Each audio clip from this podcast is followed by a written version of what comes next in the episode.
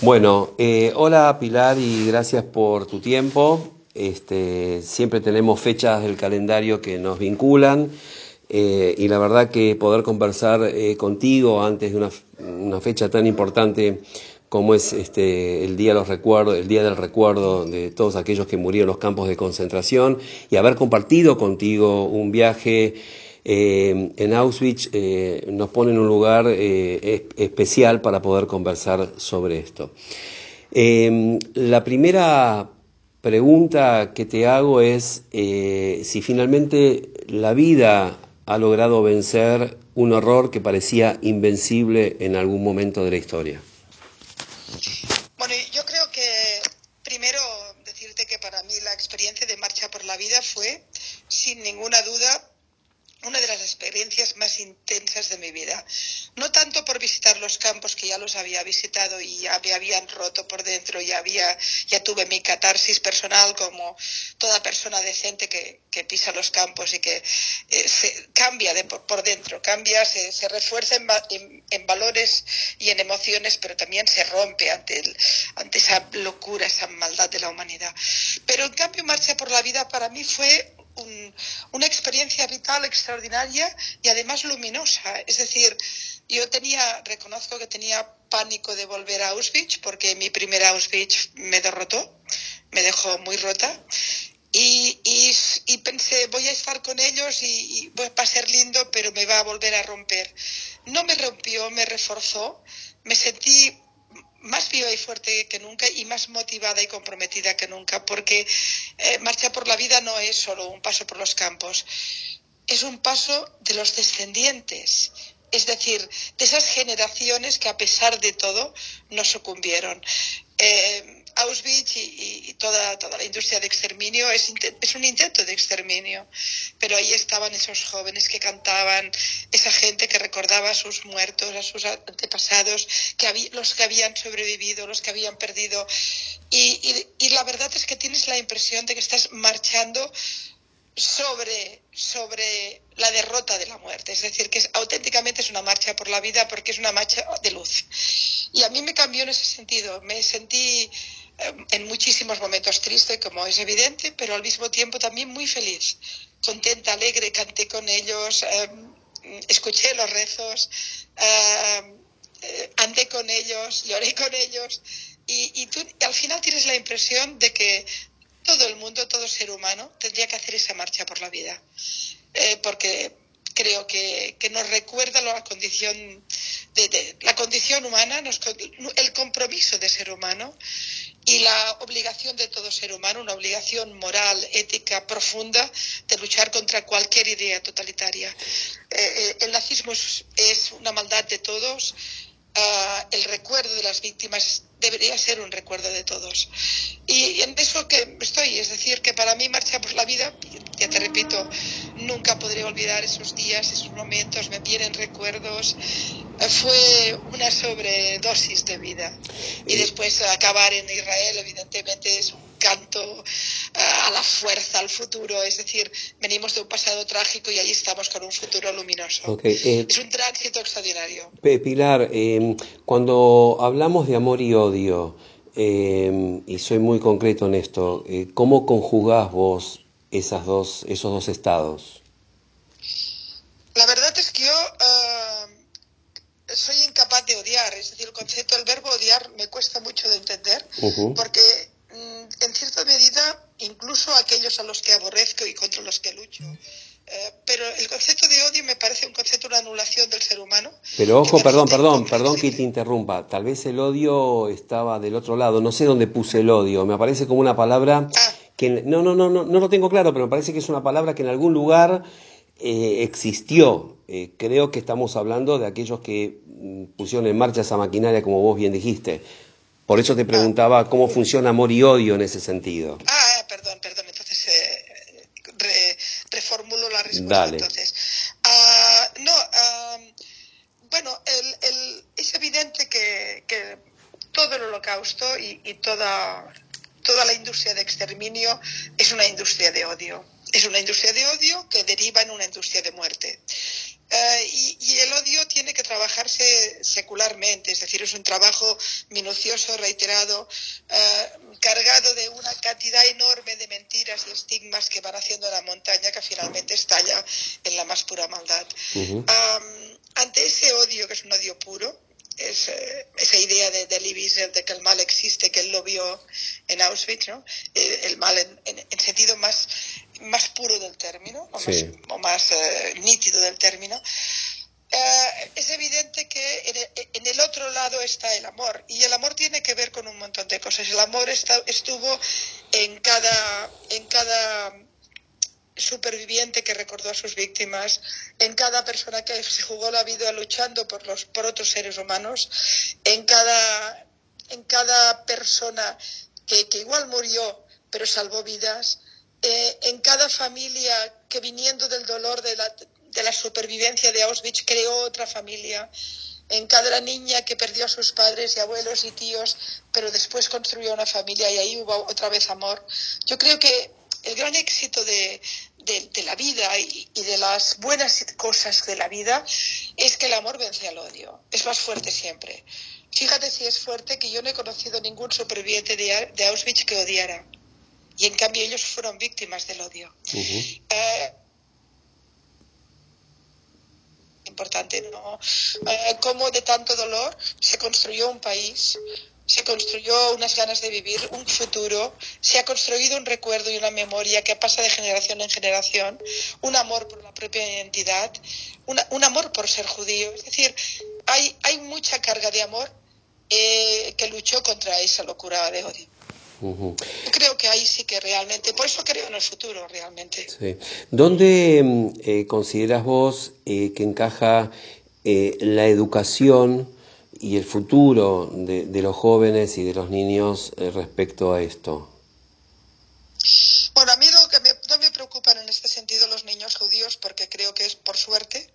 Uh, el pueblo judío ha hecho un trabajo extraordinario de memoria y cada, cada generación de jóvenes que van a la marcha por la vida o que no van a ella, pero que han oído hablar a sus abuelos, a sus padres, que se educan en el recuerdo, es una generación más fuerte. ¿no?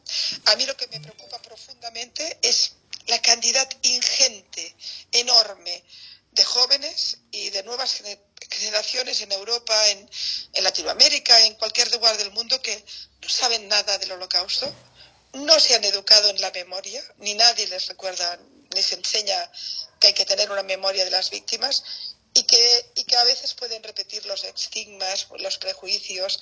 Me preocupa la falta profunda de, de cultura, de cultura de la memoria y de cultura democrática en generaciones europeas que no, no, que no están trabajando, no, no, no, no, no conocen nada, no saben lo que fue el holocausto, no saben eh, lo que significó el nazismo. Eh, estos últimos acontecimientos, por ejemplo, en España, con jóvenes nazis alzando el brazo y, repitiendo las barbaridades del siglo XX, me enferman y me, preocupan enormemente. Yo, perdón, perdón, perdón que te interrumpa, era mi pregunta siguiente, pero me, me adhiero lo que estás diciendo. Eh, yo estoy siguiéndote muy particularmente eh, veo tu, tu, enorme compromiso, no es nuevo para nosotros, respecto al antisemitismo, eh, la verdad, explícito y violento que se está viendo eh, en Europa, especialmente en España, y me llamó la atención justamente a donde vos ibas, la, lo joven que es la gente que lo está llevando a cabo. Y, y es grave, creo. Yo creo que es que, es decir, en España hay unas condiciones determinadas que que nunca, nunca, nunca existió el holocausto. Quiero decir, como memoria, ¿eh? no, no sé, eh, la dictadura fascista de, de, Franco no, educó a nadie en la democracia, pero tampoco lo educó en el odio los, a las ideologías totalitarias. De manera que los no hay ningún, primero una parte de España fue franquista y por tanto se educó en, la idea de, en una idea, en una ideología fascista y el resto sencillamente no conocieron. De manera que lo primero que tenemos especialmente en España es una falta absoluta de memoria, nunca se construyó, nunca se hizo nada, nunca se hizo pedagogía, ah, no, no se educó ni, ya no contra el nazismo, contra ningún tipo de fascismo. Hemos tenido polémicas estos últimos tiempos eh, en las escuelas militares españolas aún se continúa venerando a Franco, que fue un tipo que mató a miles de personas. Es decir, que eh, España tiene un problema con eso. Entonces, si no, ha habido, si no hubo nunca ninguna educación en el fascismo, tampoco la puede haber en el nazismo. Y el holocausto es un hecho absolutamente desconocido, conocido solo por alguna película uh, que no se ha transmitido como memoria de la lucha democrática y de la lucha por la vida y, y por tanto que, que, que, al final parece eh, cosa de pocos. Entre la falta de, entre la falta de interés por, por, por, la, por, por, por el holocausto de la izquierda, de los jóvenes de izquierdas que lo confunden todo y lo mezclan con Israel y se hacen un lío terrible, y los jóvenes de derechas educados en concepciones fascistas y muchos de ellos derivando hacia el nazismo, entre ambas tenemos un problema gravísimo de crecimiento del antisemitismo. Ahí sí que estoy muy preocupada. Uh, me, me, horroriza imaginar ver una joven de 18 años o de 20 o de 25 como hemos visto estas últimas semanas eh, glorificando la peor escoria de la humanidad, la peor escoria de la humanidad, pero eso está pasando y no solo pasa en España, pasa globalmente en Europa, tenemos problemas en Austria, los tenemos en Holanda, los tenemos en Alemania. Hay un crecimiento muy serio del antisemitismo y también globalmente de, las ideas y, las más totalitarias. Tiene que ver que no, no, hemos educado a las nuevas generaciones en el recuerdo de, del holocausto, que era fundamental, era fundamental y no se ha hecho. Y bueno, lo ha hecho un poco Alemania, quizás los que más, no lo ha hecho para nada Austria, lo ha hecho poquísimo Francia. No olvides nunca que Francia a sus propios nazis finalmente los, les inmutó las penas de muerte y al final salieron en cuatro días a la calle. Hubo una negación de lo que significó Vichy, nunca hubo una asunción de responsabilidades. Eh, eh, yo creo que Holanda un poco de lo mismo, es decir, eh, que te cuento de Bélgica, uh -huh. eh, hay, hay una, ha habido una falta muy, muy severa, muy severa de, de, educación de las nuevas generaciones para que lo que ocurrió en el siglo XX nunca más volviera a ocurrir. En la confianza que te tengo y que nos tenemos, quiero decirte que cuando fuimos a Polonia tuvimos un gran guía nosotros, eh, que él llevaba las fotos de lo que Polonia va cambiando año tras año para modificar la escena original. De hecho, llegamos a la fábrica de Schindler, donde han sacado el cartel, donde vos llegás ahí y no hay absolutamente nada que identifique. Eh... Polonia es terrible porque Polonia está haciendo un blanqueamiento brutal de su historia y de su propia responsabilidad. Tiene razón y de hecho es evidente que, que, fueron los nazis los que construyeron los campos de exterminio en Polonia y no los, los polacos. Pero hubo en Polonia un antisemitismo secular larvado durante muchísimas, muchísimo tiempo que fue construyéndose y en el momento en que finalmente se produce la ocupación alemana, eh, son muchísimos los polacos que ya les va bien que los judíos desaparezcan de sus pueblos mm. y ciudades. No hay que olvidar además que Polonia fue eh, el primer lugar, el único lugar donde hubo un pogrom después de Auschwitz, eh, terrible, donde bueno, conocemos bien el, el de Kielce, lo que significó el, la huida de, absolutamente horrorizada de miles y miles de judíos supervivientes que huían por todos lados de, de Polonia eh, convencidos de que volverían a ser asesinados. Uh, esto Polonia nunca, nunca ha hecho su uh -huh. trabajo mínimamente serio de su propia culpa. Y ahí estamos. No, no, ha hecho, no lo ha hecho Polonia, no lo hizo la Unión Soviética, uh, no lo hizo porque evidentemente la Unión Soviética luchó contra el nazismo, pero ha tenido su propio antisemitismo -huh. y no ha habido una cultura de, de, de, de autocrítica respecto a esa, a esa culpa. Y entonces toda Europa tiene su trocito de, de culpa lavada, blanqueada, olvidada, y cómo las nuevas generaciones van a tener clara su responsabilidad en la peor, en la, la peor maldad de la historia de la humanidad si no han sido educados para ello. Yo creo que aquí hay una culpa muy seria respecto a la educación que hacemos a nuestros jóvenes. Ok. Pilar, para terminar, eh, estás eh, comprometiéndote con tu presencia, que la verdad que no es un compromiso, lo haces con mucho amor, de la mano del Keren Kayemet, que me comentaron que como todos los años vas a participar este año eh, de Yom Ha'atzmaut y obviamente de esta fecha de la que estamos mencionando. Eh, siempre, siempre me pregunté cuando te veía con Hernán Feldman eh, marchando, marcha por la vida, me preguntaba de qué hablarán eh, en ese momento tan, tan álgido, tan delicado y digamos tan, tan difícil. eh, pero evidentemente esto lo podemos ver en tu compromiso con el Keren Kayemet y el Keren Kayemet contigo, eh, que te va a tener de vuelta este año, y obviamente coronando esto en Yom Ha'atzmaut, que también es una respuesta muy del pueblo judío, que después del horror uno pueda darse un espacio de, valorar la vida. Así que no sé qué pensás de todo lo que te dije, pero te cruza de punta a punta en todo, ¿no? Mira, primero yo siempre que Keren Kayemen me ha pedido uh, alguna colaboración me he sentido muy comprometida porque es que yo creo que eh, la, inmensa mayoría de los ciudadanos del mundo no conocen el, el papel tan importante del Keren Kayemet, pero sí que las comunidades judías. Y yo creo que todo judío tendría que tener su trocito en el alma de agradecimiento al Keren Kayemet porque ha sido una organización tan importante, tan vital, tan extraordinaria para garantizar no solo la, la, el futuro de Israel, sino también los valores de ese futuro, uh -huh. que tienen que ver con, con, con, también ahí con la construir futuro, construir vida. Por tanto, a mí el Keren me parece una organización, bueno, una organización que te regala árboles, para, para elogiarte, ya, ya empezamos bien, digamos. ¿no? Claro. Vamos bien. Pero uh, dicho esto, mm, eh, voy a centrar mi reflexión para Yom Maud. Me gusta mucho que sea Yom Maud porque creo que, sobre todo hay que pensar en el futuro y hay que pensar en lo que se ha construido y cómo se mejora. Y yo voy a, voy a intentar poner mucho énfasis en la nueva situación que se le abre a Israel.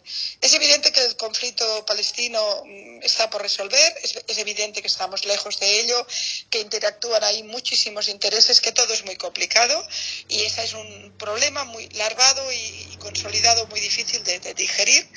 Pero sí que estoy convencida que después de los acuerdos de Abraham y con el cambio que ha habido en toda la región de Oriente Medio, Israel puede convertirse en un referente de enorme importancia económica y también, por supuesto, ya militar ni te cuento, pero también política.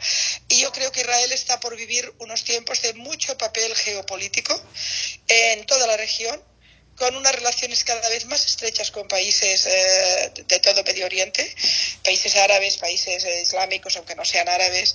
Eh, creo que vamos a vivir re, una segunda etapa. Yo creo que Israel está a punto. Eh, Israel ha estado viviendo es, todos estos años, todas estas décadas, pues, más de 70 años, arrastrando los pies para conseguir salir del conflicto y, y para poder convertirse en, en, un país normal que no sale cada día en las noticias uh, de sucesos, digamos, ¿no? O las noticias uh, bélicas, uh -huh. Uh, su gran milagro es que ha conseguido sobrevivir resistir, vencer a todos los conflictos que ha tenido y además hacer un país tecnológicamente avanzado, económicamente fuerte, eh, referencial en tantos aspectos eh, universitarios, académicos, científicos, en fin, eh, lo que ya sabemos. Pero a pesar de eso, ha estado siempre enquistado en el conflicto. Yo creo que estamos a punto de vivir un segundo, un, un, cambio de paradigma, un segundo tiempo en Israel, que es un Israel que tiene papel en el mundo, ya no porque vive un conflicto, sino porque interviene en la geopolítica, en, la mesa del mundo. Y yo creo que eso sí que ha sido muy importante lo que va ocurriendo en los países árabes. El, conflicto se va a ir diluyendo, cuando los palestinos entienden que han sido utilizados por intereses cruzados de la región y que ahora están más solos que antes, quizá van a poder, va a ser más fácil poder encontrar una solución. Pero lo cierto es que a Israel se le abren unas perspectivas muy importantes de relaciones, eh, repito, económicas, tecnológicas, de universitarias, de, de, interrelación, eh, que yo creo que va a saber aprovechar eh, dignamente. Hay algo que nunca se pudo aprovechar de Israel, su capacidad diplomática su enorme capacidad para intuir eh, cómo resolver conflictos, cómo, cómo interactuar en, en, el mundo. No se le ha permitido ese papel, porque siempre ha sido parte de un conflicto. Y yo creo que vamos a vivir un Israel que va a ser también parte de la solución de otros conflictos, o que va a tener su voz. Eh, en ese sentido estoy muy esperanzada. Me parece que no somos conscientes de cómo ha cambiado el mapa. Eh, la guerra de Siria, el nuevo papel de Irán y los, acuerdos de Abraham. Le ha, es, todo ello le ha dado a Israel un papel y un lugar en la mesa de Medio Oriente que no tenía. Gracias, Pilar.